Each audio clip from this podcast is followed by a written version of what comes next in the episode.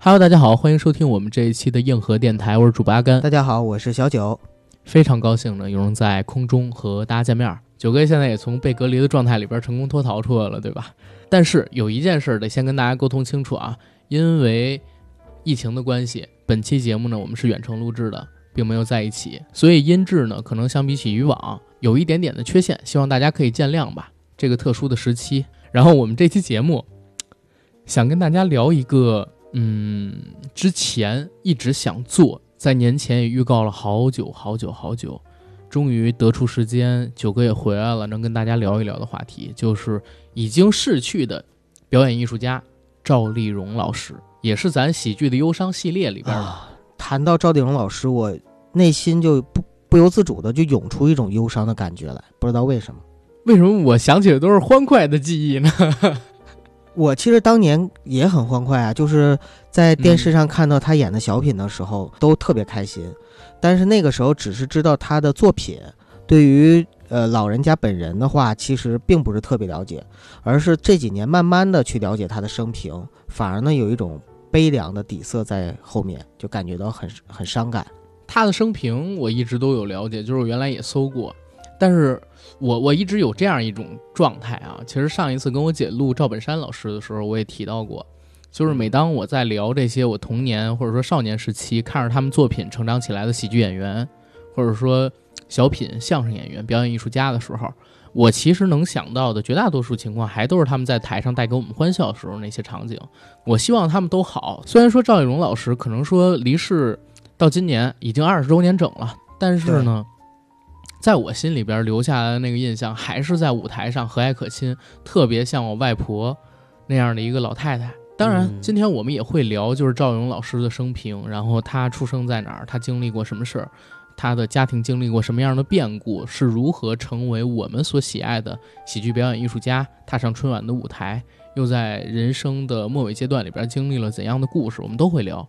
但是底色还是希望能够让大家开心起来。没错，没错，阿甘，我突然想到，为什么我会有这样的一种伤怀的感觉了？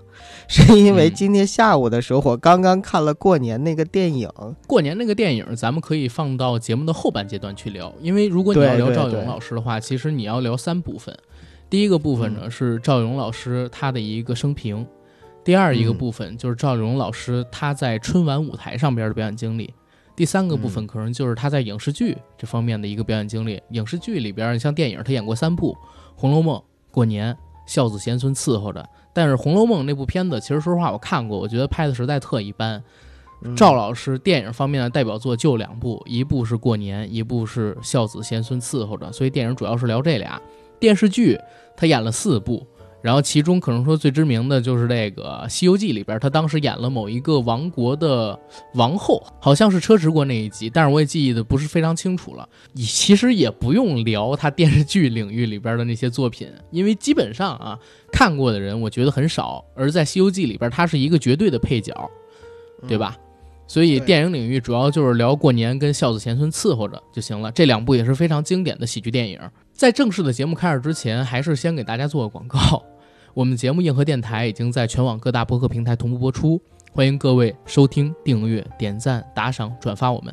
同时呢，也欢迎在微博和微信平台搜索“硬核班长”，关注我们的公众自媒体账号。同时呢，也欢迎到某一个神秘的平台，就那个杨贵妃最爱吃的那个水果的平台，去购买我们的付费节目。我们本周呢是刚刚更新了 SCP 基金会的付费节目，而在之前我们也更新了。像是中国小奇人高晓松、中国奇人钱学森、人民朋克特朗普，以及韩国三星李家、韩国总统的诅咒之谜之类的节目，欢迎大家去进行收听。同时呢，如果您想加我们的微信群，欢迎加群管理员 J A C K I E L Y G T 的个人微信，让他拉您进群，和我们一起聊天打屁。好，广告做完，进我们今天正式的节目。嗯，我先来介绍一下这个赵老师的生平，好吧，九哥。好的，好的。赵丽蓉老师呢，出生于一九二八年三月十一日，逝世于二零零零年七月十七日，到今年正好是逝世的二十周年。他是出生于河北省唐山市，所以其实我们对赵老师的很多印象都是他那一口非常亲切的唐山口音。一九六二年，因为参与了评剧《花为媒》的演出，被观众所熟知。六四年，在评剧《小二黑结婚》里边饰演三仙姑。一九八零年呢，在评剧《杨三姐告状》当中饰演养母。后来，这部片子呢也被拍成了电影。一九八六年，他当时呢参与了刚才我们所提到的《西游记》里车迟国王后这样一个角色。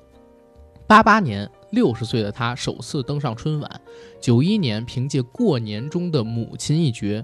获得了当年度的东京国际电影节影后，也拿到了那年的百花奖跟金鸡奖。这儿要说明啊，就是赵丽蓉老师是中国真正意义上第一个 A 类的国际电影节影后。第一个影帝呢是张艺谋演的老井，也是东京国际电影节。第一个影后就是赵丽蓉老师所演的《过年》。一九九二年，他再次登上春晚，并在随后的几年当中佳作频出。其中呢，是以一九九五年在央视春晚当中主演的小品《如此包装》最为知名，获得了当年度春节联欢晚会的小品一等奖。一九九九年，他最后一次登上春晚。表演了小品《老将出马》。二零零零年七月十七日早晨七点三十分，因为肺癌逝世，享年七十二岁。这是赵丽蓉老师的一个很简短的生平，对吧？我们做了一个介绍。其实大概我们的听友朋友也能听出来，他的人生是分成三大块儿。他是一个评剧演员，而且可能说还是一个很知名的评剧演员。被观众所认知的很早，在六十年代初期的时候就已经知名于全国了。再有一个阶段呢，可能就是从六十年代到八十年代这一段呢，也就不跟大家提了。第三个阶段呢，就是在八十年代中后期，一直到他逝世之前的这段时间里边，他成为了一个非常非常优秀的艺术家，表演艺术家，喜剧表演艺术家。就这三个阶段吧，对吧？对的，对的。而且真正家喻户晓、成为全国知名的赵丽蓉老师，一个可亲可爱的老太太，就是在一九八八年登上春晚舞台之后。这两天整理就是赵丽蓉老师的物料的时候，我突然有一种感觉，阿甘，我觉得她跟某一个人特别相似。你猜是谁？谁呀？我不知道。嗯，罗家英，就是她跟罗家英非常非常像。因为罗家英呢是以前就是越剧的一个表演艺术家，呃，也是童子功起呃出身。八岁的时候开始学艺。赵丽蓉老师呢，小的时候也是很小就开始学评剧。像罗家英呢，他是跟自己的叔叔啊，不是跟自己的爸爸和伯伯两个人一起学的艺。赵丽蓉老师呢是跟着自己的姐姐，她姐姐给她起了艺名叫赵丽蓉。罗家英呢是在。九四年国产《零零七》，还有九五年的《大话西游》这两个作品里边，因为非常出色的发挥，焕发了艺术生命的第二春。赵丽蓉老师呢，是之前做评剧，后来是在春晚的舞台上以小品演员的形式，以喜剧明星的形式家喻户晓。而且罗家英呢，他是患有肝癌，呃，赵丽蓉老师呢是患有肺癌。所以我就但人看来看去，人人人治愈了啊！这是是是，说明白啊。当然，但是都罹罹患癌症嘛。就是我看来看去，我总觉得说，当我看到赵丽蓉老师的时候，我我脑海中就有罗家英老师的影子。其实为什么要做这样一期节目，是因为就在节目录制开始之前，我跟九哥聊的。我说在春节前夕，当时呢我已经回家了，没事儿干，晚上看电视，正好播到了湖南台的《天天向上》。那期的《天天向上》呢，请了一些嘉宾过来，嘉宾里边有巩汉林老师，还有倪萍老师。既然巩汉林老师在，就不得不提到赵丽蓉老师。当时呢，是倪萍分享了一段1999年，当时她还在央视的时候，央视去采访赵丽蓉老师，到了赵丽蓉老师应该是海淀的一个故居，当时当然还不是故居啊，因为赵老师还在世，去跟采这样的一个小片段，大概四分钟左右。那个片段呢是从来没有对外公开过的。倪萍当时是说，年前他们拍了这段，但是拍完这段之后没多久，也就准备要上春晚，正要在播出之前，央视知道了赵丽蓉老师身患癌症的这个消息，这个项目就停掉了，再也没被拿出来过。等赵丽蓉老师逝世了，也没有再被播过。所以倪萍当时跟央视就把这个袋子给要走了，放在自己家里。那是第一次对外公开播放，讲的就是倪萍带了两个摄制组团队的一个摄影师，还有一个编辑吧。当时去了赵丽蓉老师家里，叫他赵妈，然后两个人聊了会儿闲天儿。赵丽蓉老师呢带他吃饭，最后聊了聊赵丽蓉老师对于观众的一些看法。他说：“我是真心待观众，观众呢也真心待我，用真心换真心，这样才能获得广泛人民群众的喜爱。”倪萍当时在评价赵丽蓉老师的时候，就是在这个接受汪涵采访的时候啊，眼泪就流下了，说这是如此优秀的一个表演艺术家，对观众这么好，对身边的人这么好。因为赵丽蓉老师也在那个访谈里边说，除了倪萍，像牛群啊、冯巩啊、巩汉林啊，然后丁嘉丽啊，他们这票人全都叫他妈，包括说六小龄童六老师也叫他妈，叫赵妈。这些人都是敬爱他的人品。喜爱他的性格，然后才会跟他这样的亲切。然后在他整个的表演生涯当中，可能每一个观众，尤其是接触到他这个所谓在春晚上边表演的这个母亲跟老太太形象的观众们，对他也都是像我认知里边那个操着唐山口音的老太太，特别像我姥姥，特别像一些更年长人的母亲那样的一个形象。就这样的一个表演艺术家离开了我们。然后巩汉林老师又在。那期节目里边分享了一个事儿，我也是第一次才知道，我不知道他以前有没有在别的地方讲过。说一九九九年，当时的那个春晚，赵荣老师其实是在正式录制前不到二十天，医院查出来他是肺癌晚期。当时这个消息告诉了巩汉林，告诉了赵勇老师的家人，也告诉了这个央视春晚组的一些工作人员，因为当时央视派他们去这个给赵勇老师做检查嘛。当时他们商定完了之后，说还是不要告诉赵丽蓉老师这个消息了，因为首先他为《老将出马》这个小品已经准备了超过三个月的时间，从十月份一直开始准备嘛，耗尽了很多的心力。再有一个呢，已经是肺癌晚期了，在九十年代末期，基本上你是没有任何条件去进行治疗的，最后的结果其实就是两个非常残酷的字儿：等死。所以医院当时呢是给赵勇老师开了止疼的药，开了一些缓解症状的药，然后巩汉林老师跟这个家属们一商量，还是没有告诉赵勇老师这件事儿，说还是等春晚结束之后再跟他沟通，让他去进行治疗，等等等等。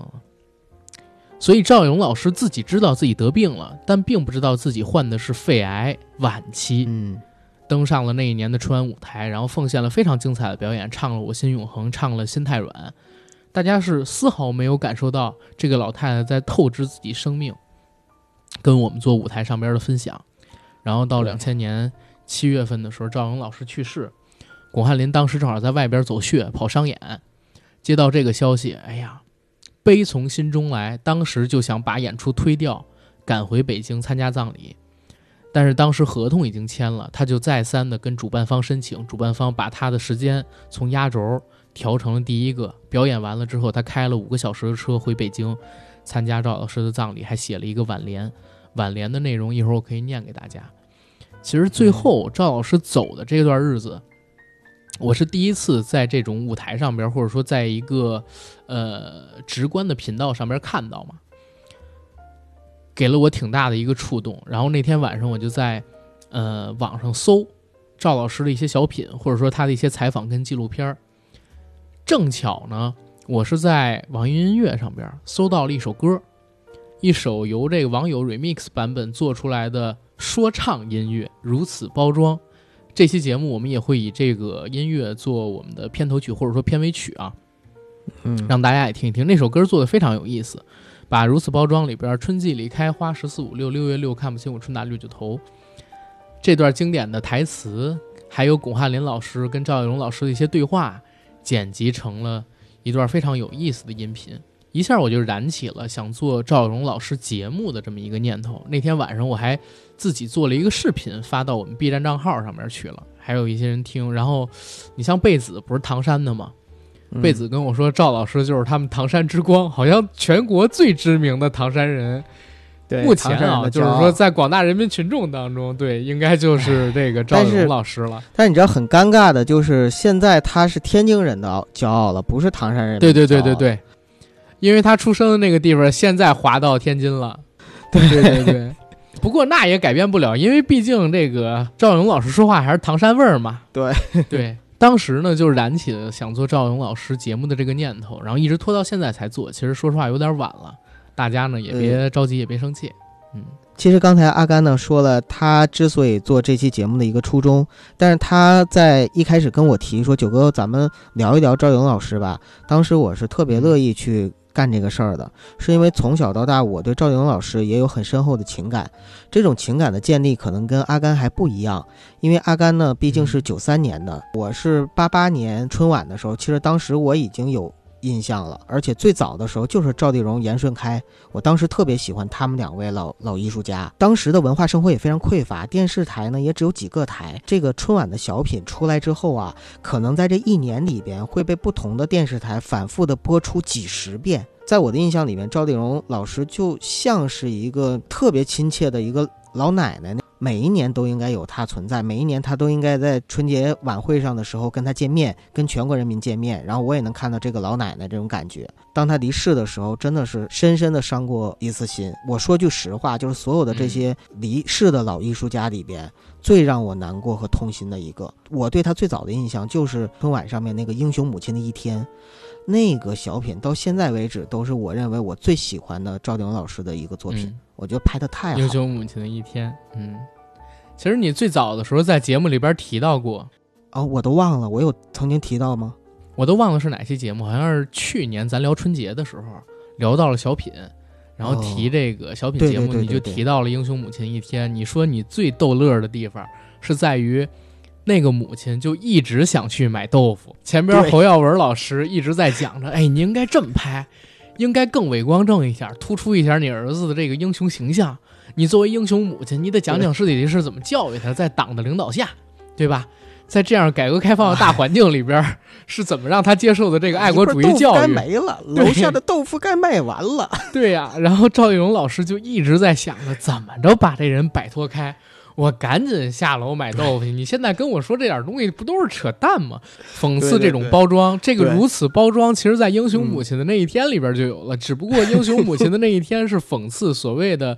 媒体对于英雄人物的渲染，对于所谓的伪光正人物形象的渲染，而到了这个如此包装里边，就是对社会上边所出现的一些浮夸风气做一些讽刺，对吧？它不一样，但是本质上边都是一种讽刺，对吧？你们这都是扯淡。对老百姓而言，最重要的是什么？是吃饭。你看，从八八年到九五年，过去七年了，但是其实社会环境变了，但是人性是没变的。对，现在这些假大空、虚头巴脑、形式主义的东西，对，现在也是这样。嗯，而且我发现，就是整个赵老师他的小品生涯所演出的几乎所有的作品，他的人物形象都是一以贯之的。虽然有的时候他是英达的母亲。有的时候他是那个准备下楼买豆腐的烈，那个不是不能叫烈士啊，英雄的母亲。有的时候他是一个从乡村走到城市里边去打工学习手艺，准备带回乡村发展地方经济的这么一个老太太。我不知道她是谁的母亲。有的时候呢，他是一个 练功夫的老将，对吧？生了一个跟小鸡仔儿一样的这个儿子，怎么补都没补起来的母亲。而到了最后的时候啊。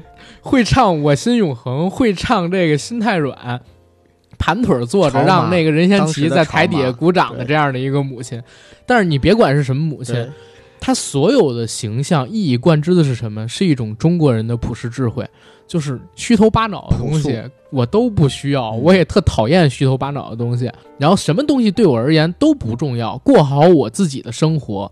解决好眼下的事儿就是最重要的。你看那什么，郭达的母亲演那个追星族那一年，郭达在那儿一直跟自己的闺女蔡明两个人吵架，但是作为这个老太太，作为这个所谓的奶奶，赵丽蓉呢，就保准了一颗心思：我孙女不能挨我儿子的欺负，不能让我儿子打我孙女，哪怕我打我儿子，也不让我儿子打我孙女。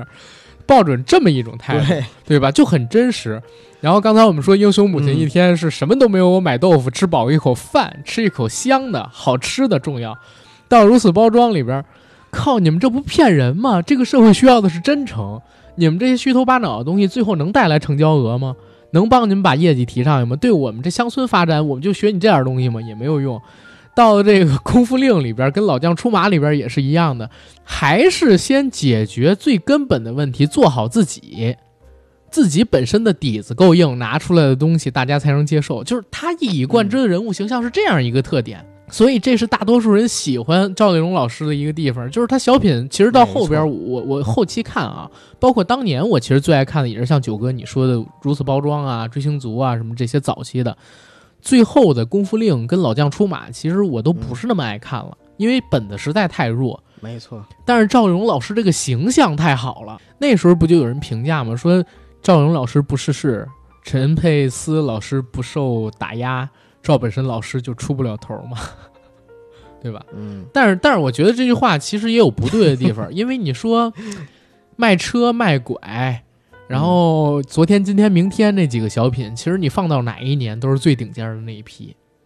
这个话其实也不对，就是有人说他们不离开赵老师没法出头这句话，只能说是群雄并起，竞争会更激烈。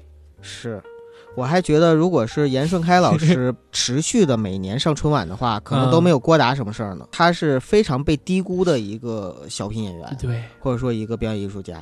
因为当年他上春晚拍的那几个，就是阿 Q，呃，我记得叫阿 Q 的什么什么阿 Q 阿 Q 的这个，对对对，那几部戏非常非常漂亮，不光是本子好，他演的也特别好。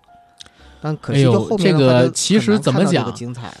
嗯，大家都说那个张艺谋先生是中国第一个国际影帝。其实严顺开老师当年演的阿 Q，他也拿了国际影帝，只不过没有那么大的奖而已。哦，但是他作为一个表演艺术家，绝对是够格的。但是严顺开老师吧，就是人生有一个污点，嗯，他是周立波的老师，你知道吗？周立波跟他学过艺，跟他学过这个表演。是。所以这是他人生的一个污点，但是他收这个学生其实收对了，因为在严顺开老师最后卧床到离世的那段时间里边，没有什么人，不能说没有任何人，没有什么人去看他。对对对，他去世了，也只有周立波发了一条微博，深切的怀念严顺开老师，包括严顺开老师他的子女也说，说周立波在严顺开老师得病那段时间，本来正好是卷入了那个所谓藏毒风波嘛，他还特地跑过去看望了几趟。就是收这个徒弟，从情义上边来讲，严顺开老师其实是不算污点，真的不算污点，还是一个收对了，对，只不过就是这徒弟本身是太傻逼了，你知道吗？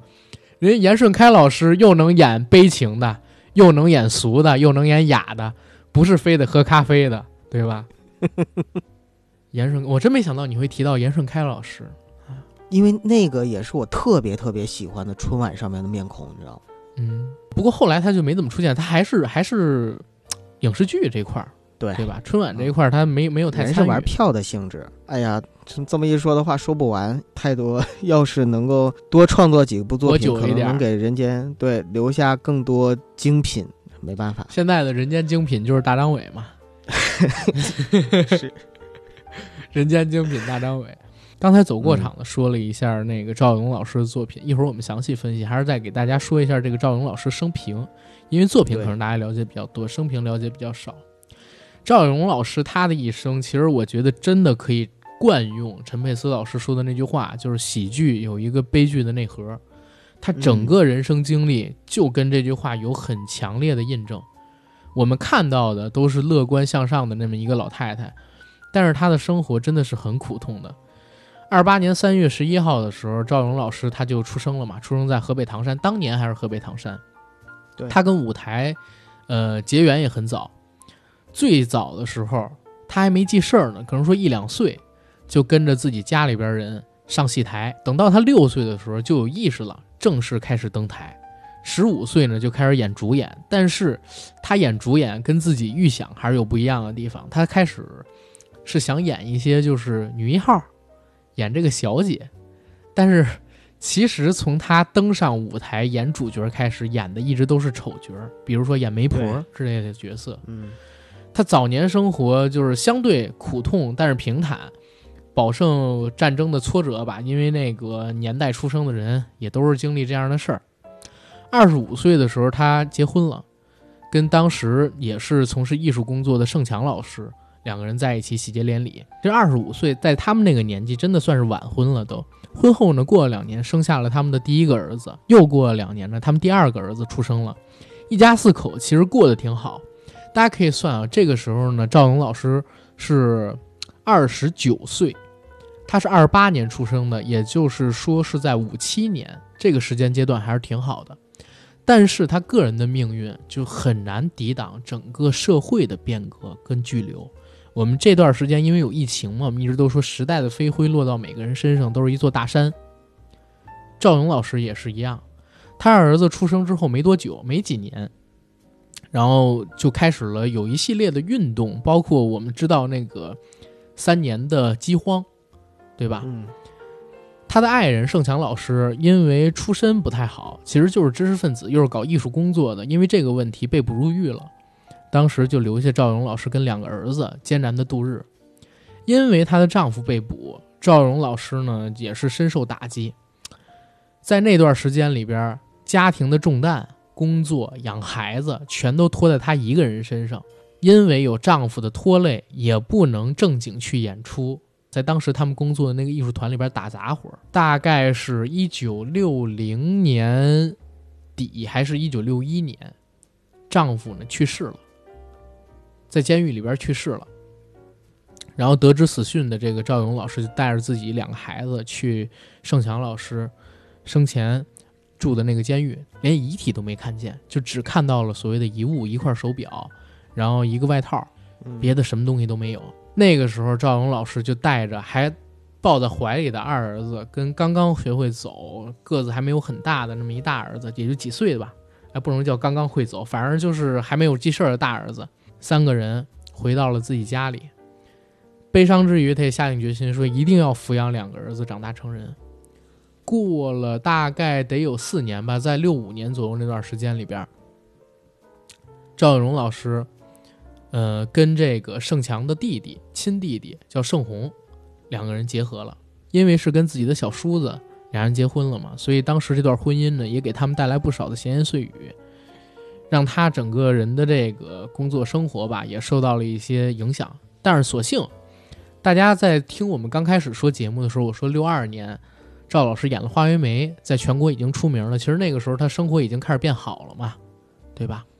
只是说有人在评价他生活作风不好，但是那个时候生活条件已经稍微好起来了。赵老师跟盛红老师结婚之后呢，又生下了一儿一女。女儿的出生其实当时是让这个赵勇老师很开心，但是没有想到是啥，闺女出生了三天都没有睁开眼。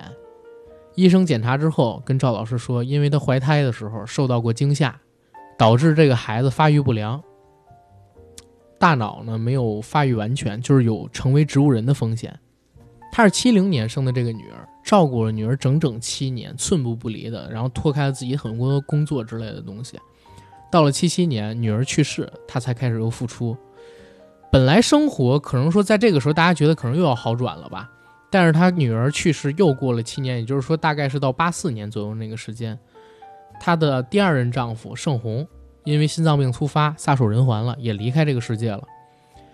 那个时候的赵勇老师，八四年、八五年，年纪也已经很大了。他是二八年出生的嘛。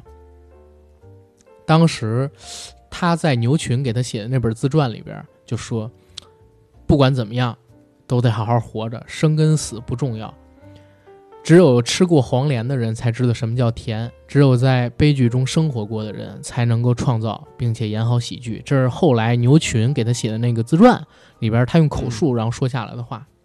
对，赵勇老师就从这之后开始，大概是参与了《西游记》电视剧的制作，接着开始演评戏，然后呢出演了我们所熟知的这一系列的小品。一直到他去世，其实他的晚年生活相对而言还是比较幸福的，还是比较幸福的。但是，人生的前大半段时光吧，刚才我念了一下，可能说其中某一件事砸到很多我们听友，或者说我跟九哥这样的人身上，都是很痛苦、很痛苦的一个经历。他经历了那么多，经历那么多次，还顽强的、快乐的。嗯，生活着还把快乐带给了我们，真的是一个坚强的人，也是一个值得我们去喜爱、去尊敬的这么一个喜剧演员、表演艺术家。也可能就是因为生活给了他那么多苦难，所以在六十岁之后，当他登上春晚的小品舞台的时候，他给人的感觉就是在他的人生中有很多的智慧，看过了很多事情之后，然后沉淀下来的对，九哥刚才说的这个，其实就是我们最早的时候节目里提到的嘛。赵荣老师他在看透了这一切之后，心里那份平静跟洒脱，还有淡然，对一切他都洞悉了。嗯，然后咱们可以就是详细的聊一聊这个赵荣老师的小品了。咱赶紧回到赵荣老师带给我们欢乐的那些作品里边去。九哥，你最喜欢的小品是《英雄母亲的一天》，对吧？对，就是《A Hero to a Mother's Day》。哎呦我操，还有英文！这个小品是你最喜欢的小品，但其实它并不是赵永老师第一个小品。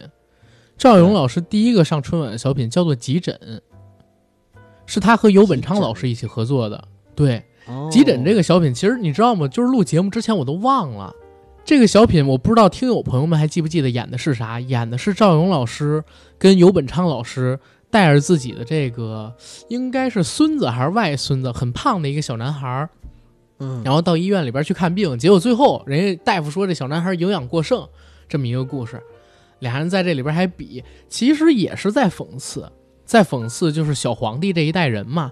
当时你们八零后就被社会上边的人称作是小皇帝。独生子女嘛，家里边至高无上的存在。三对夫妻一个孩儿，对吧？姥姥姥爷、爷爷奶奶、爸爸妈妈，然后一个孩子，就是六口人为一个人转。哎，九哥，你们家是不是也是一种常态？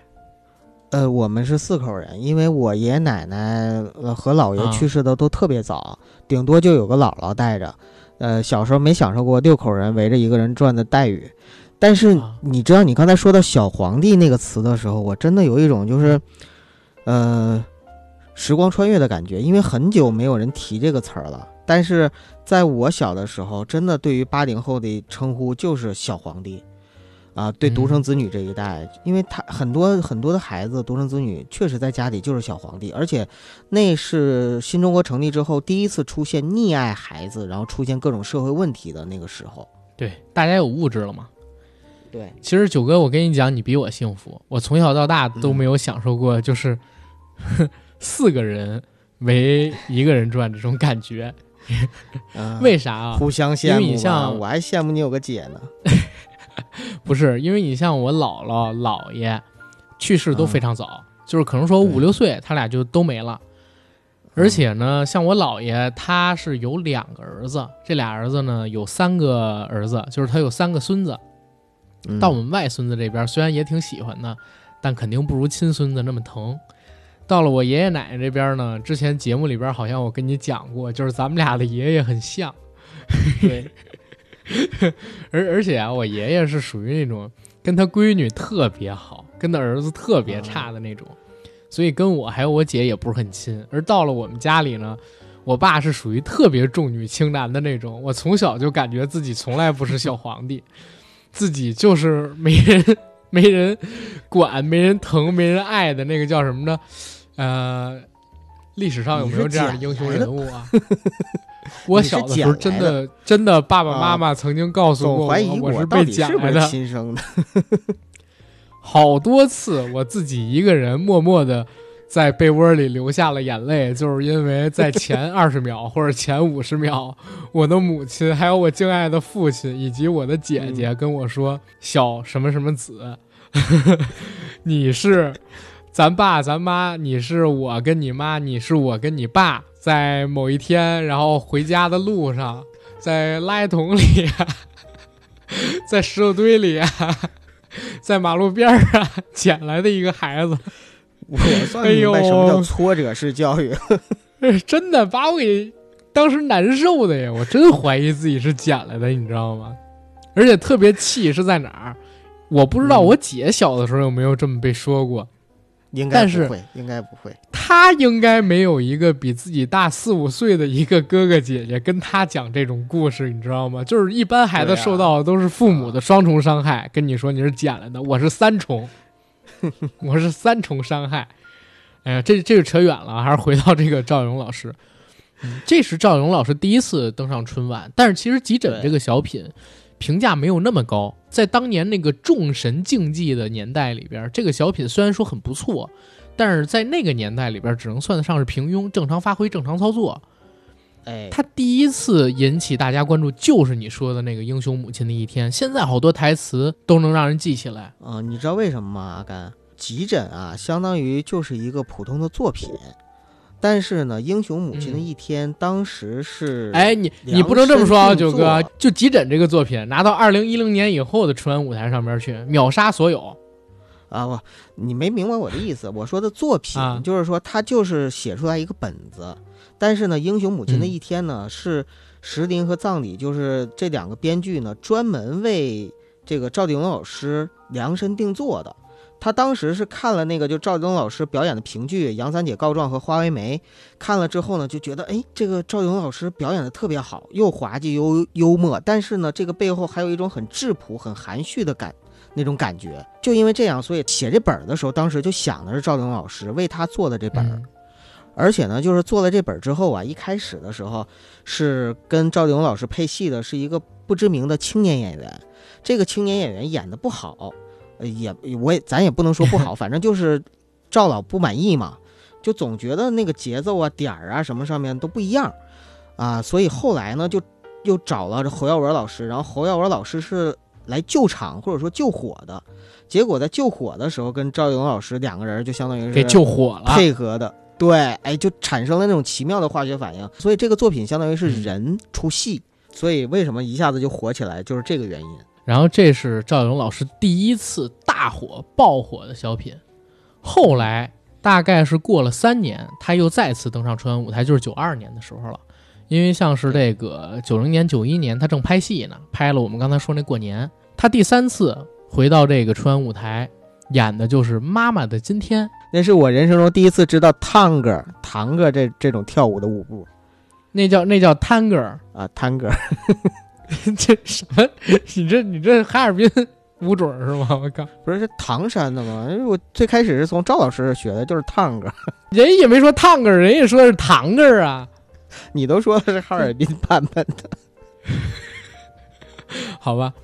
然后这个想法是谁提出来的？其实我跟你讲，还真的是巩汉林提出来的。因为这个小品当时他们设计完了之后，想找一个收尾。为了把这个舞蹈编排的有意思，当时巩汉林就想到了这个，嗯，堂哥的口头禅编成顺口溜。因为有一天他媳妇儿金珠在家里边学着跳探戈，听了他媳妇儿教练教的这个术语，跟看他媳妇儿跳舞之后，他就当时心里想，探戈舞不也就是如此吗？就是趟着走吗？这个想法突然就编出了一对顺口溜。他念着词儿，然后就给这个赵勇老师打电话，把想法告诉他了。当时他俩就一边唱着“堂哥就是堂呀堂着走，三步一窜嘛两呀两回头”，把这个探戈在国内给带火了，好多好多人都会跳了，所以他是探戈舞的普及者。现在的很多舞者要叫他中国首席 dancer，知道吗？不单是中国首席女 rapper，还是中国首席女 dancer。赵勇老师好多作品都是人老心不老，老将玩潮活，对吧？对对对对对。你说咱们刚才说这探戈是一个，然后抢着又去忆苦思甜吃窝头也是一个事儿。这就是九四年他演的那个饺子，对吧？吃饺子。九四九三年的时候，他还唱了一个《星星点灯》。对，就是为了塑造这种反差感。一个在大家看来貌不惊人的老太太，已经该跟时代脱节的老太太，在玩最新潮的那票东西，它本身就符合喜剧的元素嘛，错位嘛。没错。而且我还记得，就是在那个吃饺子里边，他是讲什么呢？大家对大鱼大肉吃腻了，以前说永远都不想再吃了的窝头，吃起来是那么香甜。那个时代就有王敬泽了，就像我前两天看到一段子似的，说二零二八年，王敬泽经过不懈的奋斗，终于成为了一位科学家。他研究出了时光机，在和工作人员打点好后，毅然决然地踏上了回到二零一零年代那个被下放到《变形记》节目里的自己所身处的环境里边去，因为他要阻止自己吃下那一碗饭。当他到了。《变形记》的节目现场，主动跟摄制组人员要求与年少时的自己相处三十分钟，结果三十分钟之后，《变形记》节目组的人员拍到了两个王敬泽同时吃米饭的场景。然后那个段子底下有神评论，你知道吗？说二零二八年，王敬泽为了阻止自己跑到过去，跟少年王敬泽同时吃那碗米饭，又穿越回去一次，结果发现三个王敬泽在吃炒饭。然后二零二八年，王敬泽为了阻止阻止回过去，阻止少年王敬泽吃炒饭的那个王敬泽。又穿越了回去，结果发现四个王敬泽在吃炒饭。然后，二零二八年的王敬泽为了阻止穿越到过去的王敬泽去吃过去的王敬泽吃的过去的那个王敬泽吃的过去的王敬泽那碗炒饭，又穿越了回去，结果发现五个王敬泽在吃炒饭。就是一个俄罗斯，你还要继续下去吗？我不需要继续下去，我主要就是为了要讲，在那个年代里边，赵永老师已经先提前告诉我们什么叫做真香定律了。他是一个非常超前的人。我记得它里面有那种，就是正说着呢，说，哎，你这破窝头有啥好吃的呀？怎么怎么样？我们都吃够了，吃伤了。结果转头就，哎哎，这京棒子面的，我再吃一口，栗子面，瞬间，呃，转瞬真香。嗯，转瞬真。我还记得那个台词。他说：“这窝头有啥好吃的？呃，怎么东北味儿？这窝头有什么好吃的？就这东西，我一辈子不吃它，我都不想它。往自己嘴里边塞了两口之后，啊，哎，这这这怎么跟当时这味儿不一样啊？他老伴儿拿了一口，哎呀，人家这棒子面细，他又吃，不对，这是栗子面的，不是当时咱这味儿，这比咱当时吃的甜多了。咱那会儿哪有这么香啊？然后当时他演的那个儿子那人说，哎，啥？妈，您说香？”我我我我我没说，哎，怎么又是东北味儿？我操！他就已经提前告诉中国观众，就是什么叫做真香定律了。再到后来，其实就是赵勇老师的巅峰之作。在我看来，什么巅峰之作？就是《大公奇遇》跟《如此包装》这两个小品，放到任何一个时间阶段都不会过时，实在是太好了，而且奉献出了无数的经典桥段、经典台词、经典唱段，甚至还有经典动作。对吧？你看那个如此包装里边，啊，春季里开花，十四五六，六月六看不清我春打六九头，这么包装简直太难受，我张不开嘴儿，我跟不上六，跟不上六，你说难受不难受？你说难受不难受？对吧？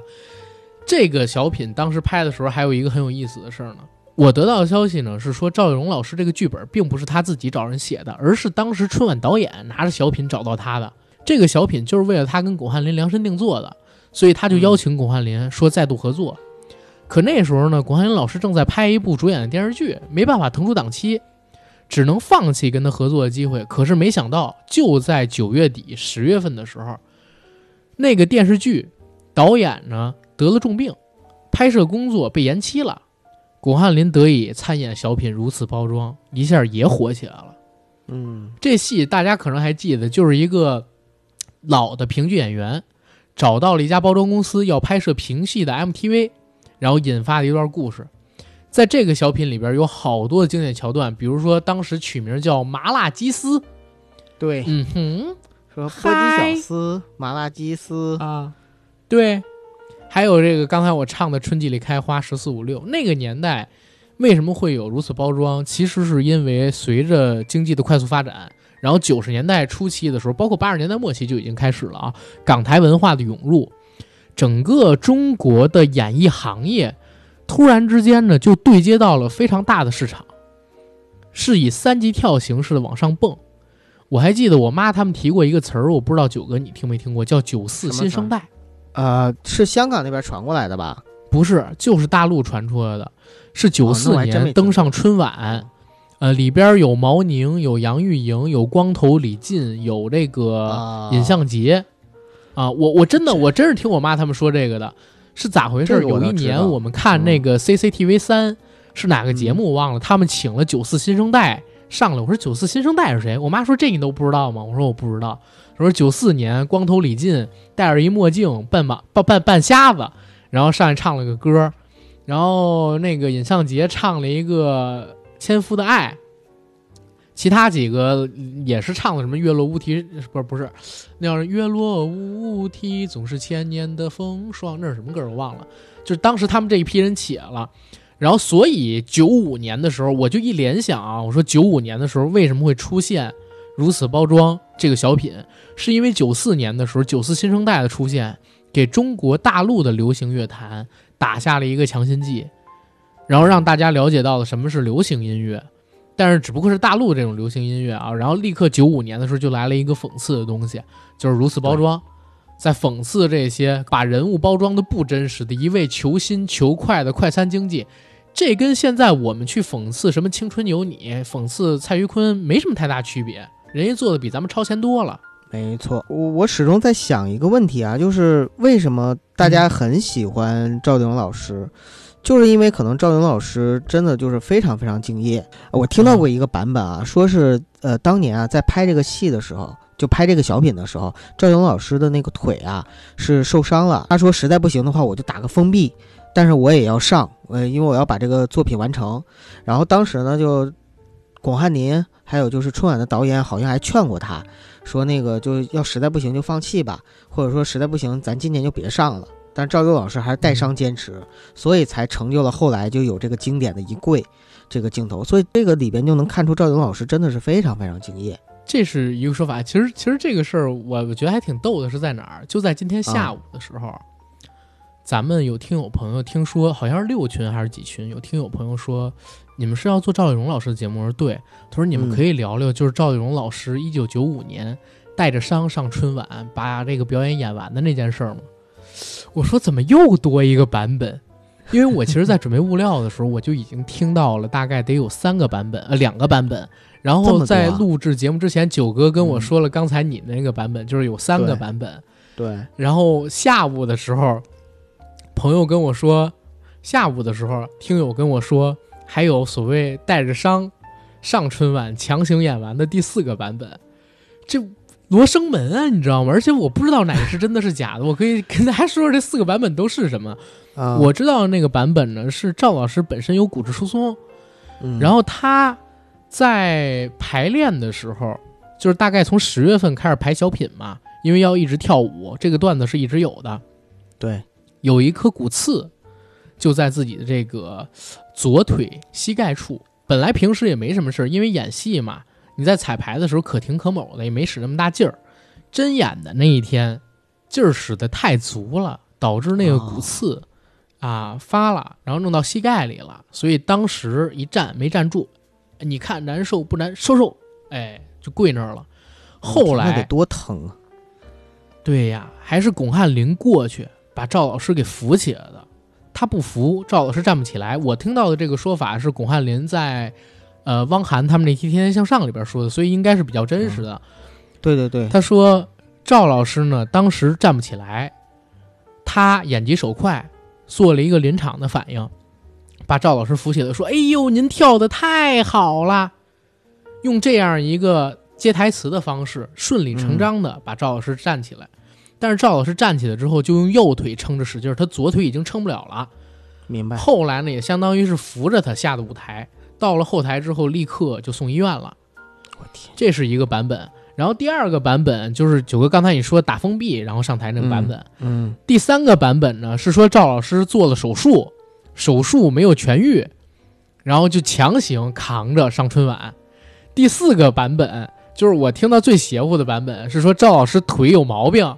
本来要做手术，为了这次演出把手术延期了，知道吧？把手术延期了，我就硬扛着，从彩排开始一直到演出，我就硬扛着我这个腿伤，然后表演。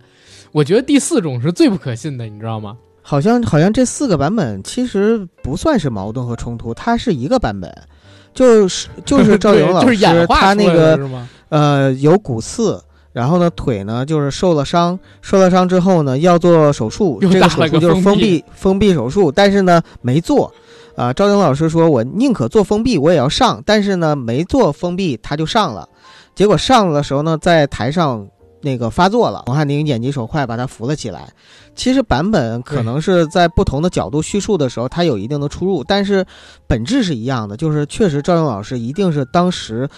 花了很大的力气，对，然后就是控制自己的那个疼痛，然后把这个作品完整的完成了。你看，你听没听过？就是《打工奇遇》里边的一个故事啊。九六年，就是第二年，在《打工奇遇》里面，那个是吗？对他写“货真价实”这四个字儿，因为赵晶老师是文盲，他不认字儿嘛。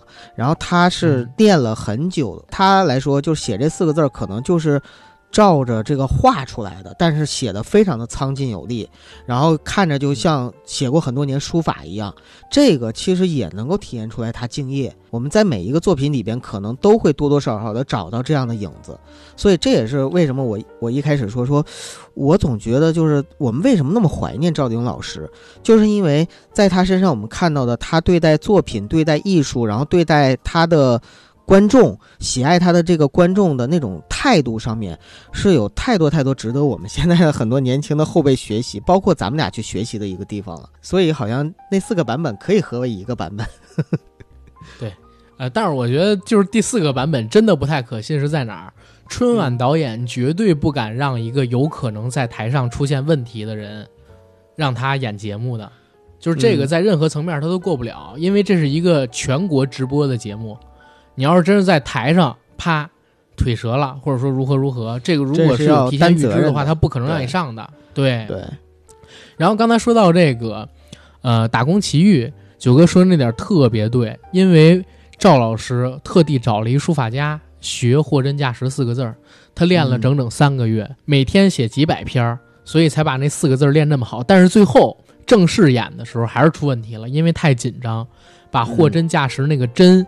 少写了一个横，对，它里边是两个小横，不是三个横，他写了两个小横，所以这是当时大家没有关注到，但是后来赵老师特别特别懊悔这件事情。在当时这个小品演完了之后，其实我觉得就是赵老师他的小品生涯已经到巅峰了。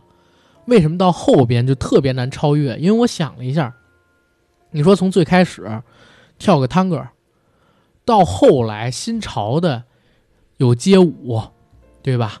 有说唱，然后甚至说唱还给你进阶了一版，从最开始的评戏说唱变成了那个报菜名跟谢东的那个笑脸合在一起的说唱，甚至还有加打碟，然后有加这个皮篓子给自己起英文名。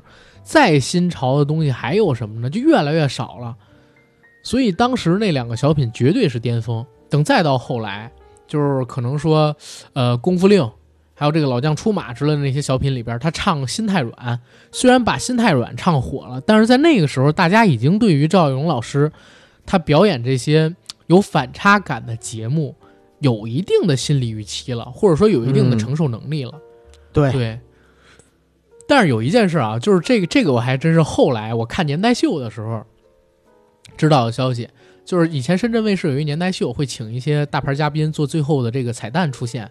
小齐当时出来的时候，说他在大陆能红，啊，能在华语区成为最一线的歌手，要感谢两个女人。一个女人呢是王菲，再有一个女人就是赵丽蓉老师。说刚出道的时候在大陆认知度不高，因为王菲有一次在大陆录节目推荐了《心太软》，所以王菲相当于是宣传了她。而《心太软》这首歌。在春节晚会上边被赵丽蓉老师唱响，一下就被全国人民熟知了。镜头又给了小齐，小齐在下边鼓掌，当时还留一个长头发，就是他在那个《星语星愿》里边那个叫什么呢？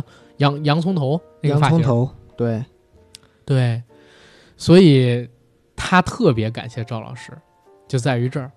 而且赵老师还有一个大家不知道的梗，大家知道赵老师跟小虎队的关系吗？小虎赵老师跟苏有朋、吴奇隆、陈志朋他们三个人关系特别好。是九十年代的时候，大家记得吗？有一年是小虎队本人没有来这个春节联欢晚会现场，但是当时呢，就是放了他们的这个歌曲片段，有《红蜻蜓》什么的。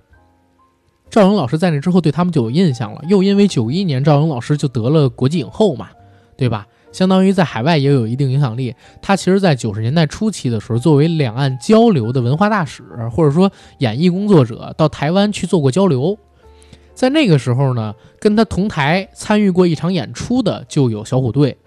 然后，小虎队这几个人在赵老师回到大陆之后的评价里边是说：“哎呀，这个什么乖乖虎、霹雳虎，看见我之后抱着我就是一通啃啊，说我像他们的奶奶，说我像他们的姥姥。”这第二天，台湾还出了个新闻，说我去台湾把台湾给唬住了。后来，赵勇老师发表完这个演说之后，干了一什么事儿呢？在他接受的那个采访的现场，跳了一段，唱了一段小虎队的《爱》，还学了那个手语，一边唱一边跳。他自己戴了一个鸭舌帽，从舞台右侧跳着上台，然后唱“把你的心，我的心穿一穿”，一边做着手语。哎呦，这个实在是让我太惊喜了！而且是前两年我才发现，我小的时候完全没看过这个片段，但是现在大家搜也可以搜得到，就是赵丽蓉老师当时表演这个节目。真的是一个人老心不老，永远走在时尚尖端、弄潮儿的一个老太太。我有一个这样的奶奶或者是姥姥的话，我会觉得我特别幸福。而且这姥姥还能教你学英语，对吧？来是 come，去是 go，点头 yes，摇头 no，对吧？对，他是最后一年上春晚的时候演这个老将出马，当时他就说点头 yes，摇头 no，来是 come，去是 go，要打招呼说 hello，hello，hello，哈 hello。就是他当时说了一段唐山格历史，知道吗？帮这个全国人民，我我自己到现在我都记得。可能说我最早学英语，应该就是五六岁的时候，在看春晚，听到这个赵勇老师说“点头 yes，摇头 no，来是 come，去是 go” 这一段子，而且他还唱了一首那个《泰坦尼克号》的“我心永恒”。泰坦尼克号那真的是一代人的回忆，什么火干啥。因为泰坦尼克号也是前段时间吧，我做研究的时候发现，为什么当年能有三点六亿的票房？九哥，你知道吗？嗯嗯，泰坦尼克号史无前例的在当年以一部西方电影的身份，在大陆公映了超过半年。嗯，为什么公映了超过半年？你知道吗？我知道，因为某人很喜欢他。对，然后公开评价说，泰坦尼克号这个电影不错嘛。对吧？然后扶了扶自己的眼镜，结果这个 这个泰坦尼克号就是拿下了三点六亿，而且都不止三点六亿，因为当时是卖拷贝，当时的拷贝全国是发行了多少个？是几十个正版拷贝，然后当时还出了盗版拷贝，盗版拷贝的这个票房就没有算到这个正版票房里边去，但是盗版拷贝也放在正版的这些全国影院院线里边去进行播映了。所以其实《泰坦尼克号》票房绝对要比三点六亿高的，就是我看到这个情况。赵丽蓉老师深刻的抓到了这个时代脉搏，就给他做出来了嘛，唱《我心永恒》。那时候都已经快七十了，还是已经过七十了，然后能把这个给学出来，也是真的蛮厉害的。确实是很厉害的一个老太太，而且对于时代的把握，就是时代节点的把握，还有这种敏感性，可以说在当时的所有的。那种艺术家里边，或者说这些小品演员里边，他真的是 number one。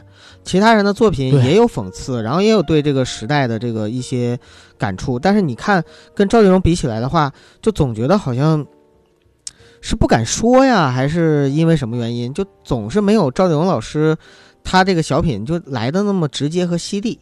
我现在回过头去看赵丽蓉老师的小品，其实他的小品都很安全。就是现在，我们好多人说你什么戴着镣铐跳舞之类这个那个的。赵丽蓉老师的每一段小品放在现在依旧能在春晚上边播，对吧？啊，对，就是他，他是你能看出很多东西来，但是这些东西呢，并并不是说带着刺儿，或者说并不是那种就是全都在线以内。对对对，哎呀，这是很难，或者说这是很高的一种表达方式。嗯，很高的一种成就，就非常高的一种表达方式。这就一下让我想到了赵本山接受那个采访，在零八年演完《火炬手》之后，在后台跟宋丹丹大哭。然后接受采访，就是杨澜的那个好像是人物还是什么节目吧，嗯，跟杨澜说，这个东西太假了，如果不是我俩搁那儿演，这本子就砸了。嗯，我最烦的就是这种命题作文，这辈子有两个作品是我自己最讨厌的，一个是《火炬手》。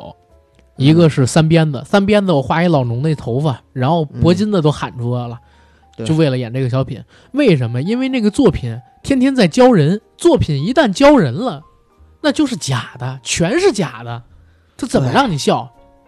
就当时他说到这一点的时候，我就想，哎呦，真的是高人，怎么样赢得竞争？知道吗，九哥？就是不要竞争。不在这个竞争里，你另开辟一个土壤。就是我后来在回溯赵丽蓉老师他作品的时候，我就刚才不说嘛？他所有东西实际上都在圈里，对他聊的所有的东西都在圈里。这个圈不涉及到任何的底线，但是他确实在反映社会的矛盾跟问题，而且这些问题的点抓的特别好，表达形式也特别好。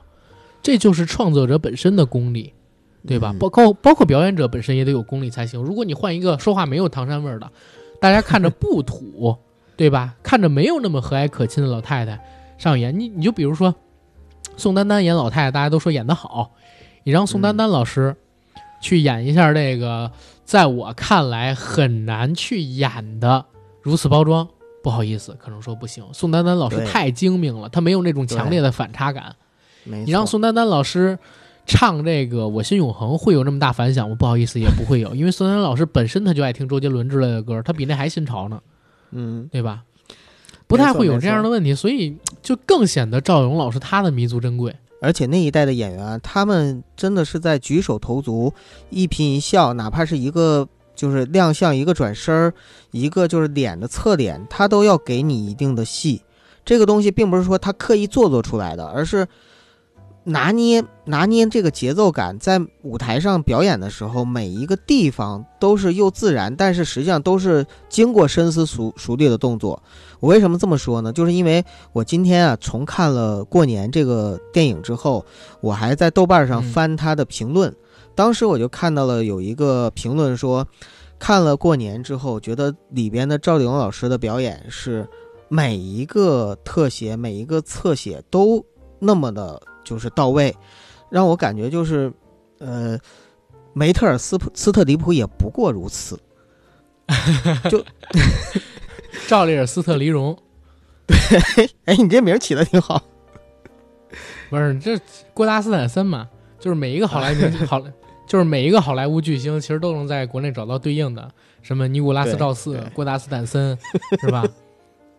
对，咋了？你这笑啥？这不对吗？真是，赵丽尔斯特里荣。哎，对，所以我们可以再说说那个赵勇老师除了小品以外的其他表演，比如说电影。其实电影主要就是两部，因为我说的他一共有三部，但是其中那部《红楼梦》真的是比较一般，而且他是演刘姥姥，戏份不多，对对吧？配角。一部是她获得东京国际电影节最佳女主角的《过年》，九一年的，还有一部就是教子贤孙伺候着，都非常优秀。咱们可以先说《过年》，呃，因为我好久没看，但是我大概记一点故事剧情，其实就是在吉林农村有这样一户家庭，家里边呢是一个老太太，一个老头子，两个人在过年期间等待着自己家里边这些子女回家一起过年吃团圆饭。嗯，但是这票子女呢，其实平时都不在家里住，因为他们都有自己的事业，有自己的工作，都在城里，或者说，呃，在一些其他的城市，甚至还有。然后每个人呢，也都有自己的一些问题，这些问题导致他们和家里的关系其实并不是那么融洽。比如说大儿子，然后还有大儿子的老婆，属于是攀高枝儿。所以一直呢在家里边抬不起头来，比较受气。而这个二闺女呢，又不听父母的劝，爱上了一个在他们那个年代觉得不务正业的，应该叫是市场经济里边的个体户，其实就是包工头。嗯，包工头对。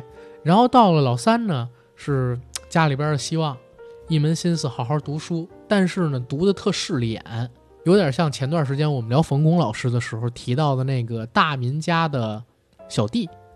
对一门心思想考学，然后脱离开这个家庭，非常自私，只顾自己，不顾家里边的亲人，不讲亲情。他的那个小儿子有点像这样的一个逻辑。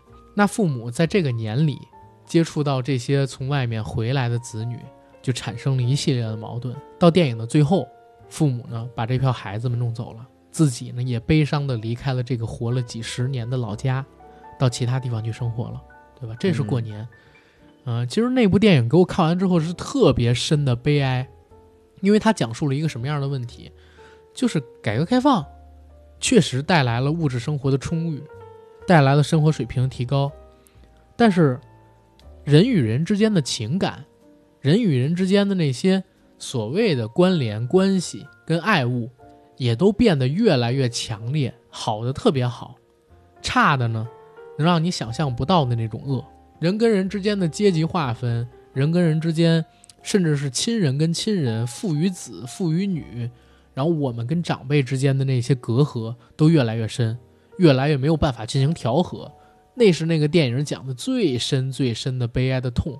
就是在那样的一个时代背景下呢，其实每一个人身上都有在当时的社会环境下的一种时代特质，但实际上呢，就是三个儿子两个女儿，包括就是儿子的。媳妇儿也好，女朋友也好，女儿的女婿也好，就是他们每个人身上呢，都有一些就是我们自己在自己生活中能看到的亲戚朋友的影子。这这些亲戚朋友呢，就是在过年的时候就聚到一起。就小孩子过年就是过个热闹开心，比如说拿点压岁钱玩啊，放鞭炮什么的，对吧？但是大人过年其实是过关，啊，里边会有各种各样的酸甜苦辣。各种各样的辛苦和不容易，各种各样的目的，怀揣着各种目的。你比如说这一家人，他过年的时候，大年三十老两口，结果其他的所有的子女全没回来，老两口非常生气，说那个最好一个不回来都好。但是等到初一的时候，大家都回来了，其实挺开心。但是这种开心里边呢，又夹杂着很复杂的情绪，因为这些子女其实除了那个就是二女儿和女婿是。真心的回来就过年以外，其他很多人回来是怀揣着目的的，都是奔着这个老老老家或者说对老爷子钱来的。而且这个戏之所以经典，现在回头看的话，就很多人认为非常经典，就是因为里边的每一个演员，他在短短的这这一百零一分钟里边，他把自己的那个性格、人物性格刻画的非常好。嗯，对，尤其是六小龄童老师跟赵丽蓉老师。相当于是一部过年，展现了中国九十年代的时候，就是东北农村的一家人的众生态，而这个众生态，就是通过这一家人就刻画了当时整个一个时代的大背景。我能想象为什么当时东京国际电影节会把奖给到赵晶老师，肯定了这部作品。其实我在听你刚才讲的时候，我才想起了就是很多过年的剧情，因为我好多年没看了。我当时在看这个作品的时候，其实我想到一个点是什么？想到我自己小的时候，如果说在过年期间家里边吵架，我奶奶、我妈经常会说一句话：“干嘛呢？大过年的。”对对，他会把所有的矛盾给你去压下去。其实整个过年的期间，就是很多平时根本就不会走动的亲戚会走动一下，一年也见不了两次面的那些朋友们会来你家拜个年，跟你沟通沟通，喝点酒，吃点饭。然后一家可能说互相之间是有很深刻矛盾的人会聚在一桌上，压下。平时的那些矛盾在一起吃饭，但是实际上虽然不吵架，却暗流涌动。我听到的消息是，在我不记事儿的那些年里，像我们家，就曾经在年夜饭上，曾经在某一些非常重要的饭局上边出现过掀桌子这样的情况。喝多了吵架，吵架进而又动手这样的情况，可能是就在这个，呃，我的长辈跟长辈之间的，对吧？嗯。就这样的情况，我相信每个家庭都有。其实年是一个众生态，年这个节是中国最重要的节日，在这个节日里边，不管你离家多远，绝大多数人都会选择回家过这个年。对，不管你是抱一个什么样的目的，绝大多数人也都会回来，因为你既有这个责任，而且实际上社会也给了你一个让你回家过年的压力，要不然你没法跟人交代你为什么不回家过年。因为无数人会问今年在家过年怎么样啊，对吧？你不回家好像。你就是个异类，别人会跟你刨根问底，问你为什么过年不回家。所以无论怎么样，他们都会回去。而在过年这部戏里边，嗯，像我开始说的，大儿子、大闺女、二儿子、二闺女，包括说小儿子，在他们接触这个社会的过程之后，回到了家里，他们每个人都是怀揣私心的。可能说，就像九哥提到，他那个二闺女应该不是那么一个想法。因为二闺女是找了一个私奔了的老公，但是那老公确实挺争气的，想回家发家致富一下，或者说想告诉对，想告诉家里边人说，我找的是个好样的，你闺女我过得也不赖，您呢认一下您这女婿。其实老二他们抱的是这个心思，所以整个年里边他们是表现的最正常、最亲切的。实际上，要是你以一个非常阴暗的角度来讲，可能是说。他们还在求家里认同的阶段，等家里也认同他们了，过两年他们也有孩子了，会不会？而且正好还有钱嘛，老二是做包工头，正好有钱。等到他们变成了像大老大儿子、跟大儿媳妇、大闺女、大女婿这样的年纪、这样的家庭情况的时候，可能也会怀有私心，也说不准。当然，这是很阴暗的一个角度了。是的，在这个角度里边，赵丽蓉老师的表演难度，其实这个戏呀，最出彩的。就是赵丽蓉老师跟这个六小龄童老师，我我不是反义词啊，我真的是说，他是最出彩的那一个，因为在这部戏里边，他既要演一个唯唯诺诺的男人，又要演一个想在家人面前，有点像去年都挺好里边的大哥，老大是吧？对，明明自己就是挺怂的，然后在家人面前呢还非死要个面子，要冲个大个儿。但是本身实力又不能够允许他做这样的事儿，所以只能借酒发泄。在这个电影里边，他有一段非常精彩的戏，是跟自己老婆在酒桌上，他喝多了，对，最终爆发了深刻的矛盾，俩人打起架来，那是真打呀。六老师是真打呀，用自己学猴拳的身手真打。嘴巴子，对，那何止一个嘴巴子，还扔了一个茅台酒瓶子呢，对吧？所以他当时的表演是非常出彩，而赵勇老师。为什么我要单独拎出来说？其实李保田老师虽然表演的不错，但是风头让这个六小龄童老师抢过去了。本来在这个戏里最该出彩的男演员应该是他，真的应该是他。他没有演的那么好，但是赵勇老师真的演那么好了。你底下这么多子女，每个人都怀揣鬼胎，怀揣自己一个目的跟愿望，那作为父母得多伤心啊，得多悲凉啊。李保田老师演的那个角色是愤怒的。但是只有愤怒，我看到的只有愤怒跟无奈，没有其他的东西。而赵勇老师除了愤怒跟无奈之外，愤怒被压得很低，要无奈也被压得很低。我我觉得我都没我都没看到他有愤怒，就是感觉他作为一个几乎没有愤怒。对，就是孩子不管怎么样都是爱他的。他是在某几个很小很小的片段里面，就在最开始，她跟老公。她这老头去聊这群孩子要回来的时候，嗯，跟中间去聊一些话的时候，你能听出来，就是他心里也不舒服，就是这个是愤怒，但是很少很少，可以压得很低很低，包括无奈他都压得很低很低。对，他展现出来最多的是什么？和稀泥，和事佬，他在调和自己的老伴儿跟这些子女之间的矛盾，尽量在不惹老伴儿生气的情况下，满足这些子女对老伴儿的诉求。嗯，对吧？他也就是在我家庭里边说大过年的这个人，这个角色实在是太生活化了。对，而且他本身啊，就在里边的角色应该是年龄比李保田老师演的那个就是父亲的角色还要年长，所以还管他叫姐姐。包括李保田都需要他去哄。对，女大三抱金砖嘛，那个时候找一个比自己年龄大几岁的也很正常。在那部电影里边，就是我最后看到一个片段的时候，我是觉得赵勇老师。演的太好了，就是在结尾，他跟李保田老师两个人坐上车，然后往外雪地里啊往外走，离开他们那个生活了很多很多年的那个家的时候，当时赵勇老师那个表情是木然，是木然。同时呢，你能感觉到有一种悲戚，就是他挣扎了那么久，他调和了那么久的这个家，好像还是散掉了，散了，真的散了。对，好像还是散掉了，就是所以他得那个奖真的是实至名归。这是过年，然后后边咱们再说那个孝子贤孙伺候着。等会儿在说孝子贤孙之前，我我最后说一句，就是那个在过年这部戏里边，因为它是一九九零年大年初一开机的，当时是在吉林的一个村子叫新财村，零下二十多度，然后我们看那个里边的背景就全是漫天雪景嘛，在那样的环境下拍摄的。当时呢，就是有一场戏，就一开场有一场戏是，呃，李保田老师给赵勇老师拔罐儿，就是有一个赵勇老师把那个上半身的后背、肩膀露出来，然后拔罐儿拔火罐儿这个镜头，当时特别冷。然后他这个拔火罐儿这个镜头呢，呃，本来导演是想让一个替身去演，但是赵勇老师没让。包括就整场戏，因为都是在大年初一的这个冬天，吉林。寒冬里边拍的嘛，拍完这部戏之后，赵勇老师得了很严重的伤寒，最后还落下了一个肺气肿这样的一个毛病。到现在我都推测，就是九零年的这部戏让赵勇老师伤了肺，伤了元气，可能都是造成后来他因为肺癌去世的一个原因。其实《孝子贤孙伺候着》这个电影，我我的评价可能比过年还高，就是过年它不是一个喜剧，喜剧能做成《孝子贤孙伺候着》那样，九十年代而且是，而且我觉得。孝子贤孙伺候着，可能是陈佩斯做的最好的一个喜剧电影，做的最好一个喜剧电影。这这句话大家去品。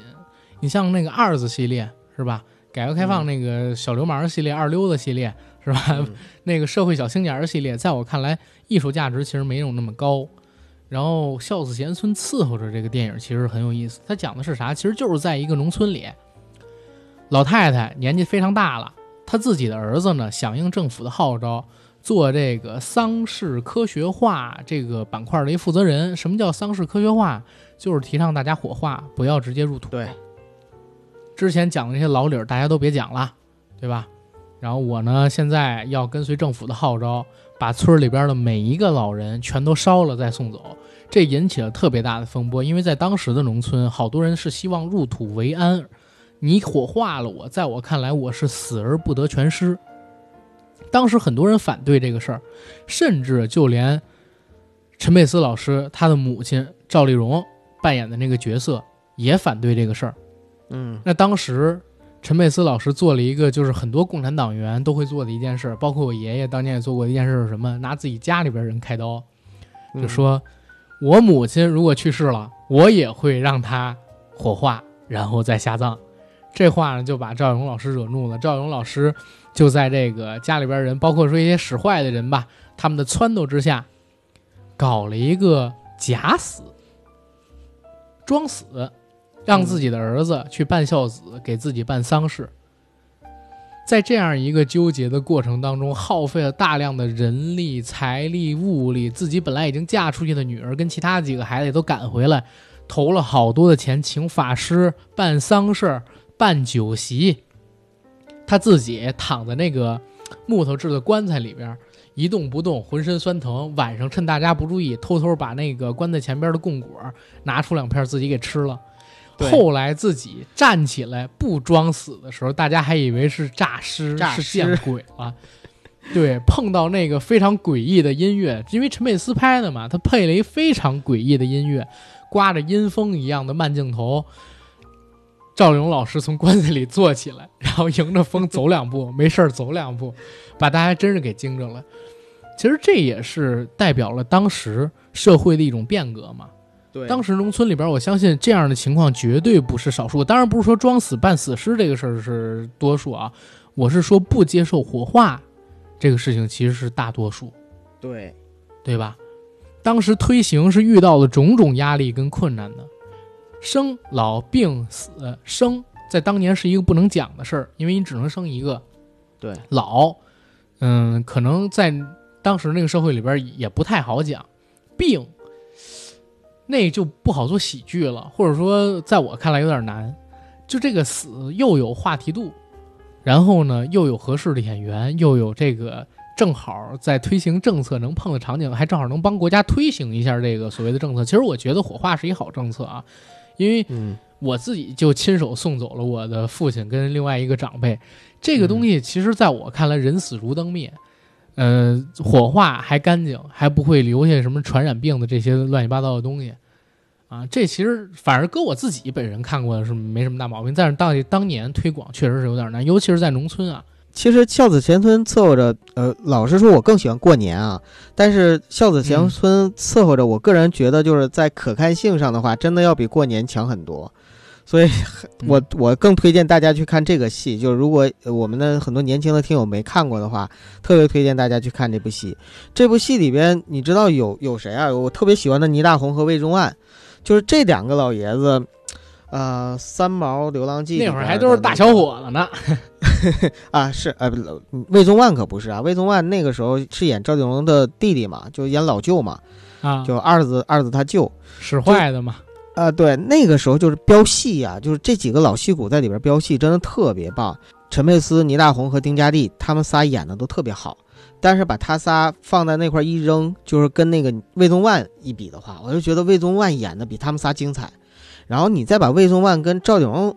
就是放在一起一比的话，举手投足一点儿都没有那种就是做作和刻意，说话什么你就感觉她就是那个老太太，就是在农村土生土长，然后就有那种想法，就是一辈子就就这样的一个老太太，她就她就应该这样，然后她就应该能干出这种事儿来那种感觉，严丝合缝，真的就是表演上面真的是严丝合缝。一所以我现在想起来的话，我你提醒我了，我打算一会儿咱们录完节目我就。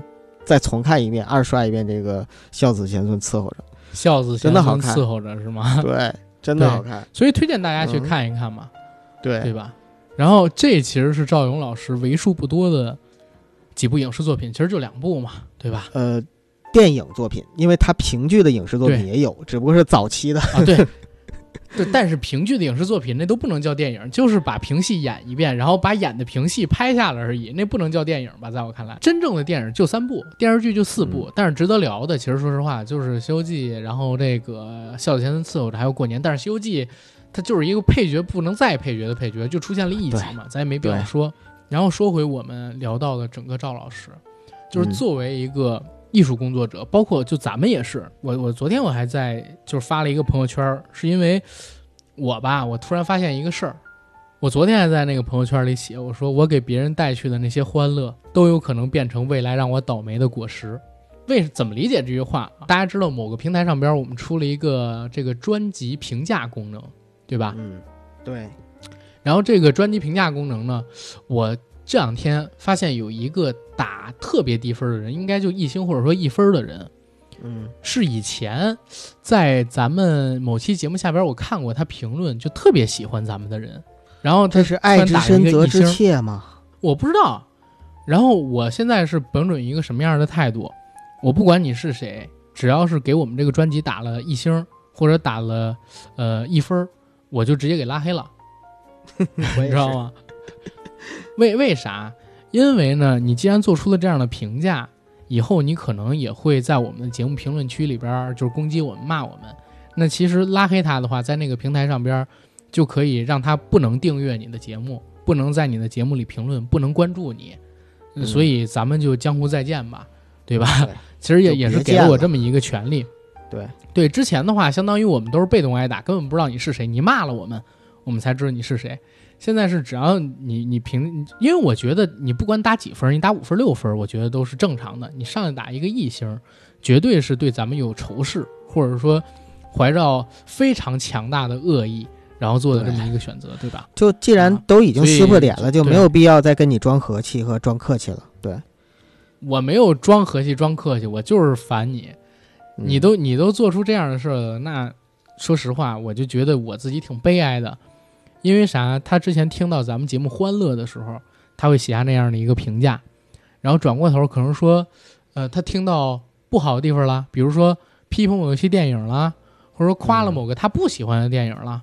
或者说就是聊某些话题，他不他他不能接受，或者说跟他观点相左的时候，他转过头来这样做你，我就写，所有给别人带去的欢乐都有可能成为未来，呃恶毒的果实，让我倒霉的果实等等等等的东西。嗯，但是赵丽蓉老师好像我接触到的不知道为什么，可能就是咱们能力跟人比起差太多了，就是被别人喜欢不难，但是没人不喜欢真是难如登天。